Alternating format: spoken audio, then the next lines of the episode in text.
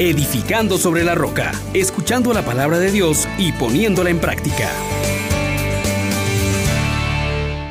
Bienvenidos mis hermanos, que Dios que nos invita a la reconciliación nos colme de su gracia para poder perdonarnos y amarnos mutuamente. Invitemos al Espíritu Santo, Señor y Dador de vida, para que nos guíe por el camino de la fraternidad. Oh gran poder de Dios, enciéndenos en tu fuego el amor. Oh Espíritu, que vienes de lo alto, llénanos de Dios. Oh Espíritu, óleo santo, úngenos en el amor. Queridos hermanos, continuando con la meditación de la primera carta de San Pablo a los Corintios, nos disponemos a meditar en el capítulo 6, versículos del 1 al 11.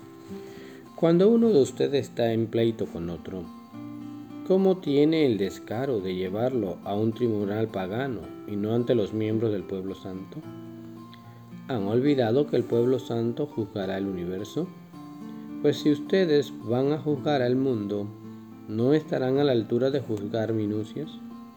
Recuerden que juzgaremos a ángeles, cuanto más asuntos de la vida ordinaria de manera que para juzgar los asuntos ordinarios dan jurisdicción a esos que en la iglesia no pintan nada. ¿No les da vergüenza? ¿Es que no hay entre ustedes ningún entendido que sea capaz de arbitrar entre dos hermanos? No, Señor. Un hermano tiene que estar en pleito con otro y además entre paganos. Desde cualquier punto de vista ya es un fallo que haya pleito entre ustedes. ¿No estaría mejor sufrir la injusticia? ¿No estaría mejor dejarse robar? En cambio, son ustedes los injustos y los ladrones, y eso con hermanos suyos. Sepan muy bien que ningún malhechor heredará el reino de Dios. No se hagan ilusiones. Los inmorales, idólatras, adúlteros, afeminados, invertidos, ladrones, codiciosos, borrachos, difamadores o estafadores no heredarán el reino de Dios.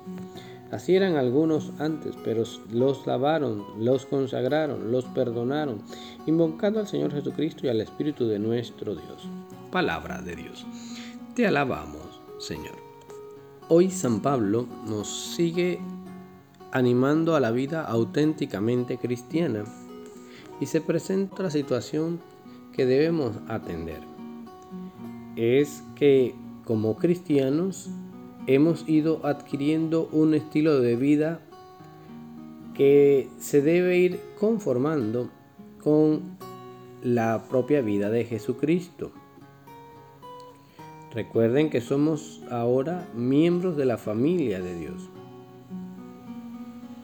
Y ciertamente entre humanos hay situaciones de diferencias, pero pues deben ser posibles resolverlas.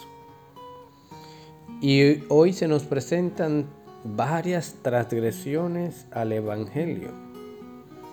Ah, decimos que somos cristianos, pero no necesariamente estamos viviendo conforme al cristianismo. Ya San Juan Crisóstomo nos dice que el pueblo de Corintio estaba presentando tres transgresiones. La primera, no poder soportar pacientemente una injuria. Otro, eh, era ser entonces el autor de una ofensa. Y por último, eh, buscar árbitros para que resuelvan este altercado fuera de la comunidad cristiana. Entonces, mis hermanos, eh, tenemos que ver estas tres cosas. ¿Cómo es posible que pues, seamos tan sensibles, que no dejemos pasar una ofensa o, más aún, llegar nosotros a ser los ofensores de nuestros hermanos.